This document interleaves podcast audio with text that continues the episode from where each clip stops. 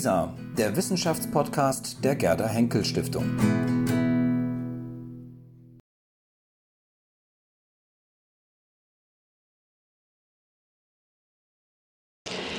Meine sehr verehrten Damen und Herren, zum Schluss etwas ganz Besonderes. Es gibt jetzt die Literatur und das Leben und es lesen die, die Sie auf dem Podium sehen, Frau Corona Kirchhoff, Alina Strehler, Helmut Schwarz und Christoph Markschies. Dieses ist der letzte Programmpunkt zum Ende jetzt des Programmes heute im Leibniz-Saal und auch zum Ende des Salons Sophie Charlotte. Zum Abschluss möchten wir in die Welt der Literatur reisen. Literarische Texte vermessen die Fragilität des Lebens auf eine ganz eigene Weise und bieten uns eine andere Form und eine neue Form von Welterfahrung, sodass die Schauspielerinnen Corinna Kirchhoff und Alina Strehler Sie entführen gemeinsam mit dem Akademiemitglied Helmut Schwarz und dem Akademiepräsidenten Christoph Markschies in die Welt der Literatur, die voller Leben steckt, voller Lebenslust und auch Lebensleid. Und mir hat es große Freude bereitet, Ihre Gastgeberin zu sein. Und ich möchte mich an dieser Stelle verabschieden und überlasse die Bühne dem literarischen Quartett. Dankeschön.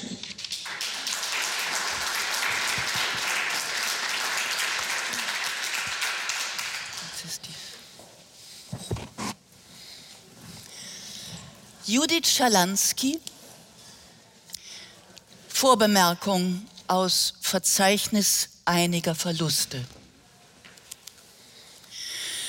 Während der Arbeit an diesem Buch verglühte die Raumsonde Cassini in der Atmosphäre des Saturn. Zerschellte der Marslander Schiaparelli in der rostigen Gesteinslandschaft jenes Planeten, den er hätte untersuchen sollen. Verschwand eine Boeing 777 spurlos auf dem Weg von Kuala Lumpur nach Peking. Wurden in Palmyra die 2000 Jahre alten Tempel des Baal und des Baal Shamin, die Fassade des Amphitheaters, der Triumphbogen, das Tetrapylon, und Teile der Säulenstraße gesprengt. Wurden im irakischen Mosul die große Moschee von Al-Nuri sowie die Moschee des Propheten Jona zerstört. Und in Syrien das frühchristliche Kloster Mar Elian in Schutt und Asche gelegt. Stürzte bei einem Erdbeben in Kathmandu zum zweiten Mal der Darahara-Turm ein fiel ein Drittel der chinesischen Mauer Vandalismus und Erosion zum Opfer. Stahlen Unbekannte den Kopf der Leiche von Friedrich Wilhelm Murnau, versandete der einst für sein blaugrünes Wasser bekannte Lake Atescatempa in Guatemala stürzte vor Malta die einem Torbogen gleichende Felsformation Azure Window ins Mittelmeer. Starb die am Great Barrier Reef beheimatete Bramble Cay Mosaikschwanzratte aus musste das letzte männliche Exemplar des nördlichen Breitmaulnashorns im Alter von 45 Jahren eingeschläfert werden, das nur von zwei Tieren dieser Unterart überlebt wird, seiner Tochter und seiner Enkelin verschwand die nach 80 Jahren ergebnisloser Bemühungen gewonnene einzige Probe von metallischem Wasserstoff aus einem Labor der Harvard University. Und niemand weiß, ob das mikroskopisch kleine Partikel gestohlen oder zerstört wurde oder einfach wieder einen gasförmigen Zustand angenommen hat. Joan Didion aus blaue Stunden. In manchen Breitengraden gibt es vor der Sommersonnenwende und danach eine Zeitspanne nur wenige Wochen, in der die Dämmerungen lang und blau werden. Man nimmt sie das erste Mal wahr, wenn der April endet und der Mai beginnt.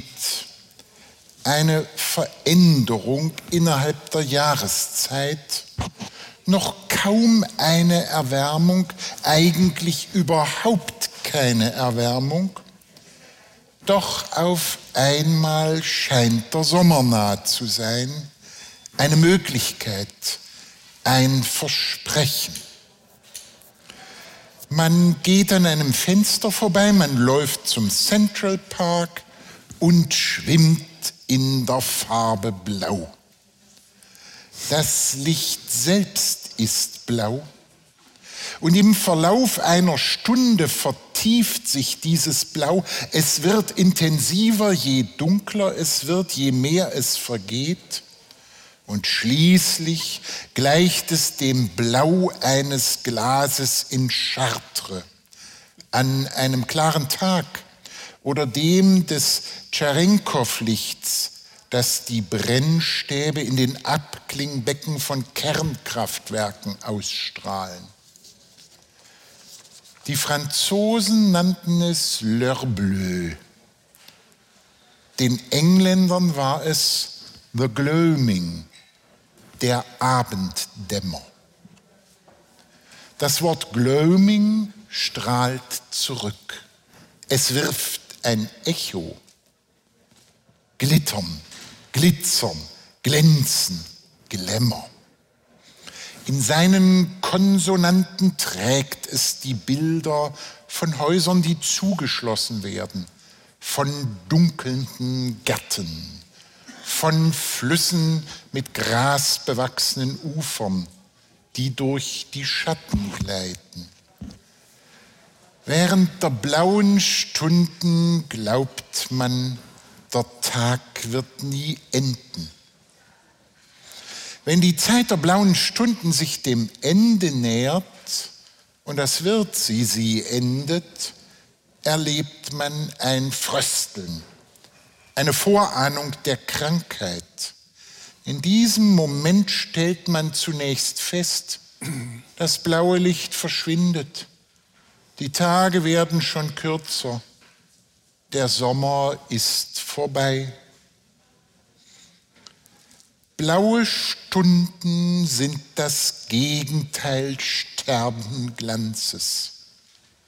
Aber sie sind auch seine Vorboten.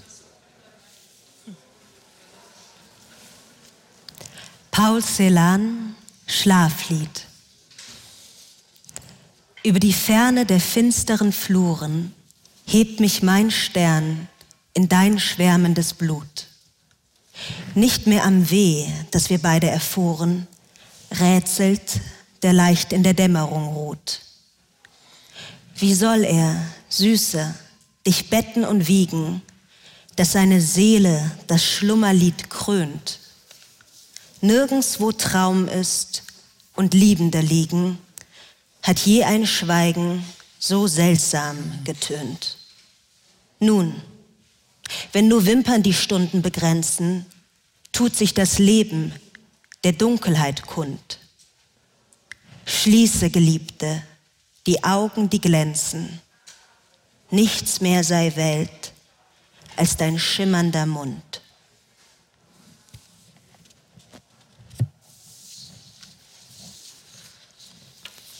Christoph Schlingensief. Ich weiß, ich war's. Mir kommt das Leben hier immer merkwürdiger vor. Gerade jetzt, wo ich wirklich sehr angeschlagen bin, merke ich, wie verlogen und hinterhältig manche Leute sind. Ich stand fast zitternd vor Schmerzen beim Bioladen an der Theke und dann stürmt Frau Superöko ran und zack, schon fragt sie nach jedem Fleisch, nach jeder Wurst, was ist das und was ist das da? Da habe ich dann gesagt, ich bin völlig fertig, mir tut alles weh.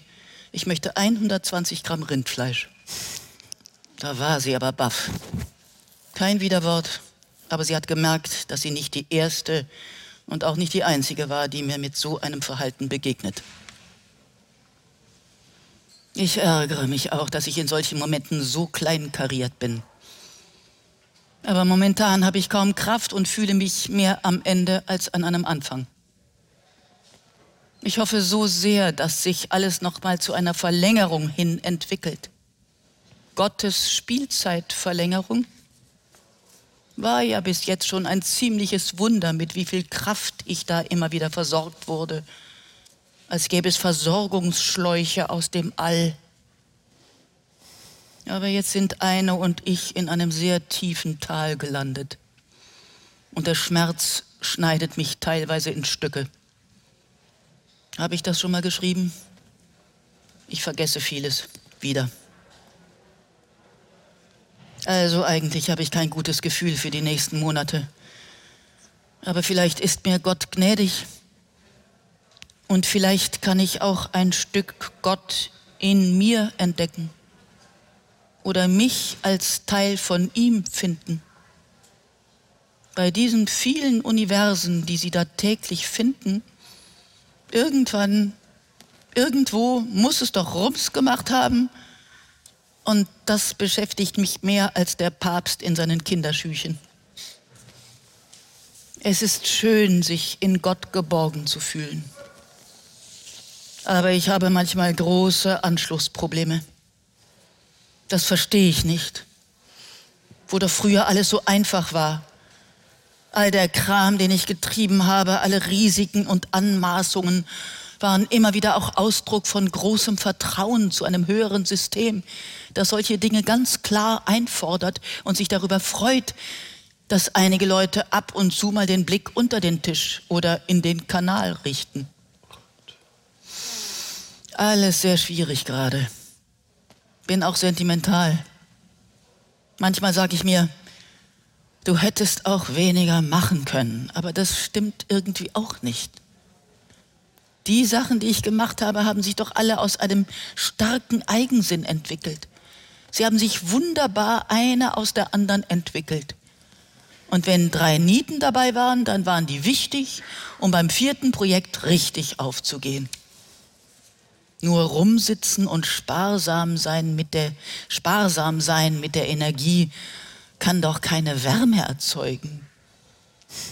Und bei all diesen Sachen mit meiner Mannschaft, denn ohne meine Mannschaft, ohne dieses alle zusammen wäre es doch nie zu so vielen Dingen gekommen, war es manchmal brüllend heiß. Das haben dann auch viele Menschen in der Seele mitgenommen.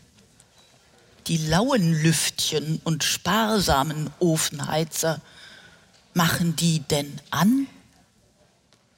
Ist denn das der Sinn der kreativen Walze, die sich aus dem eigenen Geist entwickelt? Es ist doch Geist, der auf die Umstände reagiert und nicht einer, den man nur für sich selber ausgemalt hat. Das empfinde ich mittlerweile nur noch als bequem und selbstgefällig.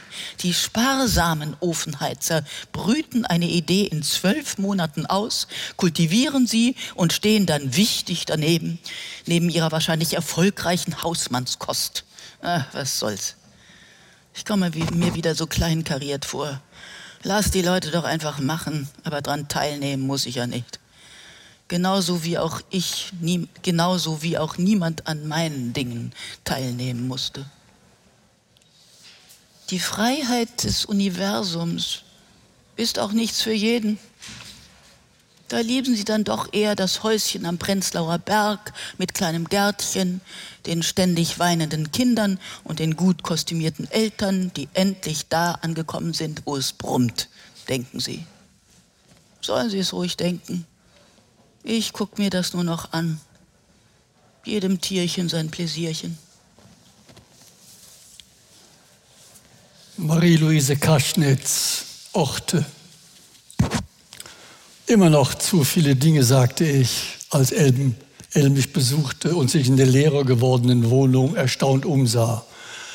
Am Ende möchte man doch weiße Wände, wenig Bücher, wenig Bilder, nur das Nötigste an Möbel mit einem Wort, die Klosterzelle. Wie wahr, sagte sie begeistert, wie wahr.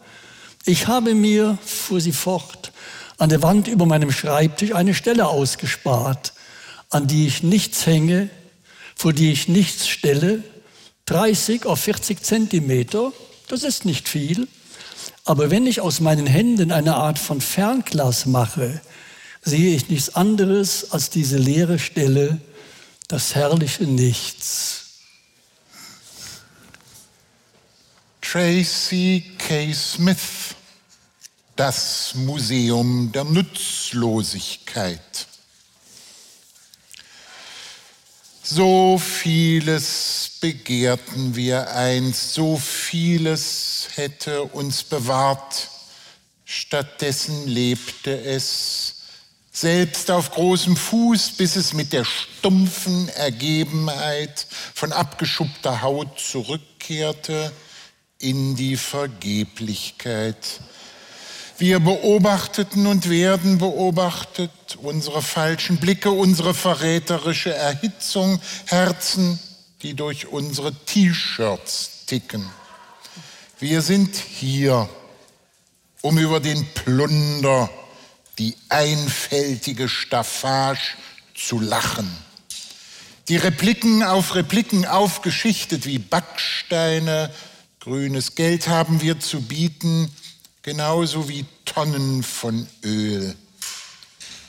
Aus Gräbern stibitzte Honigtiegelbücher voller ausgewerteter Kriege, Karten erloschener Sterne, im Südflügel befindet sich ein kleiner Raum, in dem ein lebendiger Mann ausgestellt wird. Frag nach. Und er wird dir die alten Glaubensvorstellungen deuten. Solltest du lachen, wird er sein Gesicht in die Hände stützen und seufzen. Stirbt er? werden Sie ihn durch ein Video ersetzen, in dem ein Loop ad infinitum abgespielt. Sonderausstellungen kommen und gehen. Liebe gab es für eine Saison, abgelöst von Krankheit.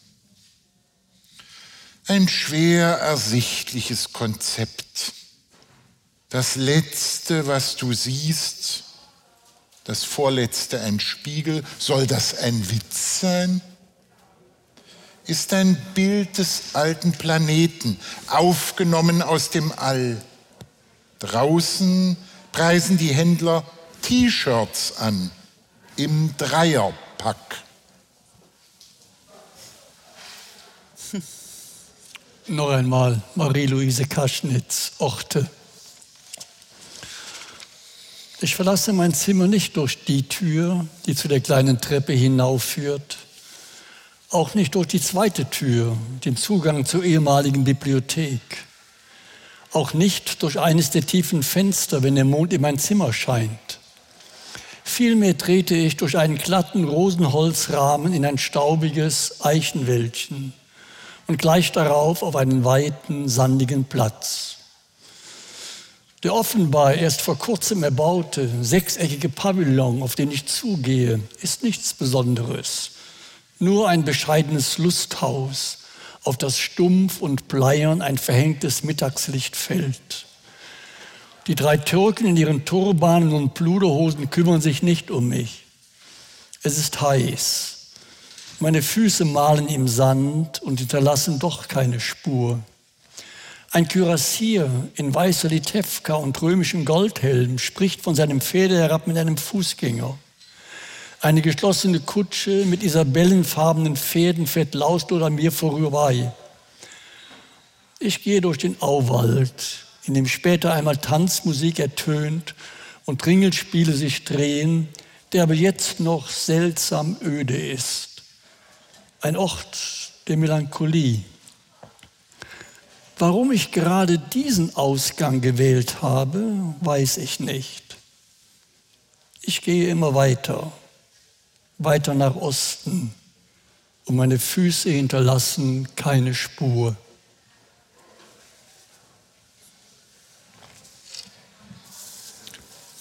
Rainer Maria Rilke, Leben. Du musst das Leben nicht verstehen. Du musst das Leben nicht verstehen, dann wird es werden wie ein Fest. Und lass dir jeden Tag geschehen, so wie ein Kind im Weitergehen von jedem Wehen sich viele Blüten schenken lässt. Sie aufzusammeln und zu sparen, das kommt dem Kind nicht in den Sinn. Es löst sie leise aus den Haaren, drin sie so gern gefangen waren, und hält den lieben jungen Jahren nach neuen seine Hände hin. Viv Albertine, a typical girl, eine Orange. Ich stelle mir meine Reise durchs Leben kreisförmig vor, als würde ich eine Kugel umrunden, eine Orange. Ich fange unten an und steige an den Seiten höher, werde dabei immer selbstbewusster. Manchmal war es schwierig im Leben und ich hing kopfüber herunter, habe mich so gut wie möglich durchgeschlagen. Oben angekommen, kippe ich über und steige auf der anderen Seite wieder ab. Dieser Teil der Reise scheint schneller zu gehen. Ich merke, dass ich mich zu Verhaltensweisen und Menschen hingezogen fühle, die mich an meine Vergangenheit erinnern. Auch wenn sie schwierig sind, sind sie mir vertraut. Ich merke, dass sich ein paar Charakterzüge meiner Eltern auch bei mir eingeschlichen haben. Mein wahres Wesen, das ich unterdrücken musste, um als Erwachsene zu funktionieren, kommt wieder zum Vorschein. Ich bin schüchtern und neige zur Introvertiertheit. Trotzdem reise ich weiter bis zur Unterseite der Orange. Aufhalten lässt sich das nicht. Hier bin ich im Moment. Winter 2013. Ich habe ein tolles Verhältnis zu meiner klugen, schönen Tochter, meiner Schwester und meiner Mutter. Ein paar gute, loyale Freundinnen, ein kleines Einkommen und ein eigenes Zimmer, Schrägstrich zu Hause. Die Freiheit, kreativ zu sein. Ich sitze nie mehr vor dem Haus und will nicht reingehen. Eher will ich es gar nicht verlassen. Meine Gesundheit ist wiederhergestellt. Mein Gewicht ist in Ordnung. Keine FFF mehr. Gelegentlich fühle ich mich so selbstbewusst, dass ich glaube, mit allem klarzukommen. Gelegentlich bin ich verzweifelt und einsam, aber halb so wild. Eine Grippe ist schlimmer. Es gibt einen wunderbaren Kreis talentierter Musiker, mit denen ich arbeiten kann. Ich gebe ein paar tolle Konzerte. Ich überlege, wen ich auf Krankenhausformularen als nächsten Angehörigen eintragen soll. Ich glaube immer noch an die Liebe.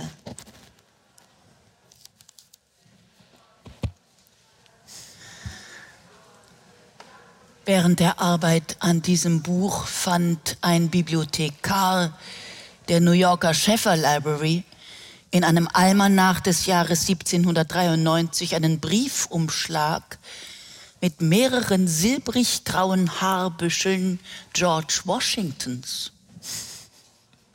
Tauchten ein bis dato unbekannter Roman Walt Whitmans und das verschollene Album Both Directions at Once des Jazz-Saxophonisten John Coltrane auf entdeckte ein 19-jähriger Praktikant im Karlsruher Kupferstichkabinett hunderte Zeichnungen Piranesis. Gelang es, eine mit Packpapier verklebte Doppelseite aus dem Tagebuch Anne Franks wieder lesbar zu machen wurde das vor 3800 Jahren in Steintafeln geritzte älteste Alphabet der Welt identifiziert. Konnten die Bilddaten der 1966-67 von den Mondorbitern aufgenommenen Fotografien rekonstruiert werden? wurden Fragmente zweier bisher unbekannter Gedichte Sapphos entdeckt. Sichteten Ornithologen in einer brasilianischen Baumsavanne mehrfach Blauaugentäubchen, die seit 1941 als ausgestorben galten. Entdeckten Biologen die Wespenart Deuteroganea Ossarium, die für ihren Nachwuchs mehrräumige Nester in hohlen Bäumen baut und in jedem Zimmer eine getötete Spinne als Nahrungsquelle bereitlegt.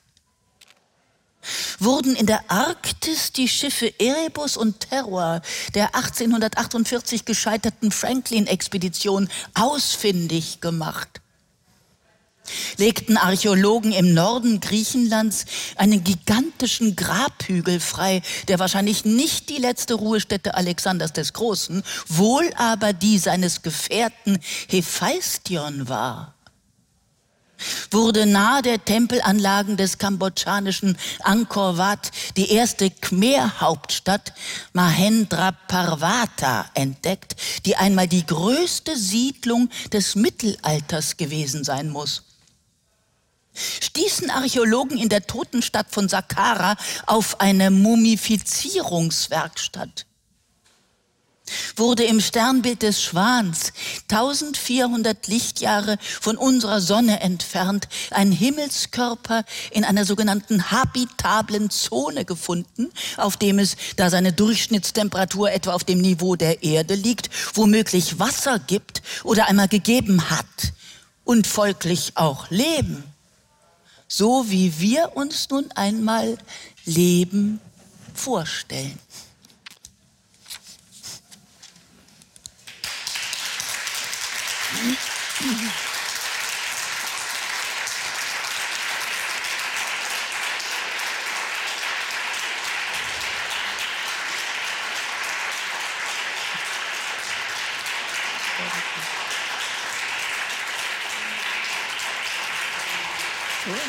Wunderbar. Danke.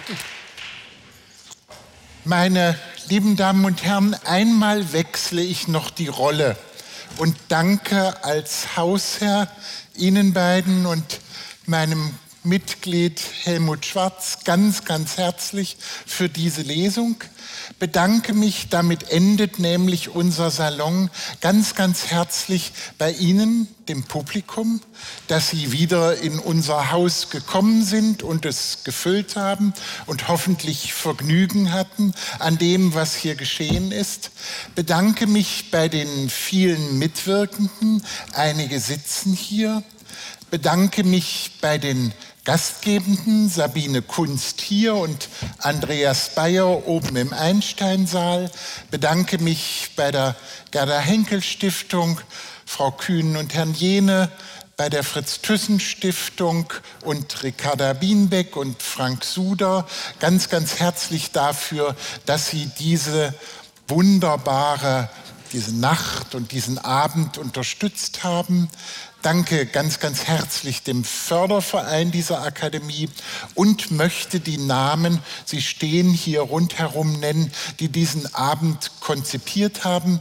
Ann-Christine Boley, die Leiterin unserer Öffentlichkeitsarbeit, äh, Daniela Dutsch, die für das Jahresthema Vermessung des Lebendigen verantwortlich zeichnet, Marta Dopiralski, die Frau Boley in der Elternzeit vertritt. Und jetzt werde ich wie beim Abspann eines Films noch die Namen der wunderbaren Haushandwerker und Hausmitarbeiter nennen, ohne die wir keine Mikrofone tragen würden, hier nichts funktionieren würde, sie nicht gewusst hätten, wohin gehen.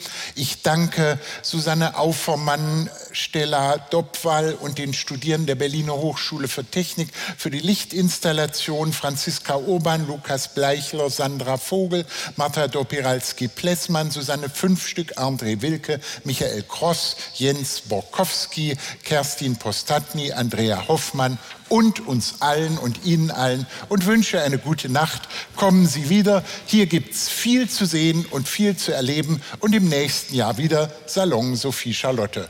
Bonne nuit.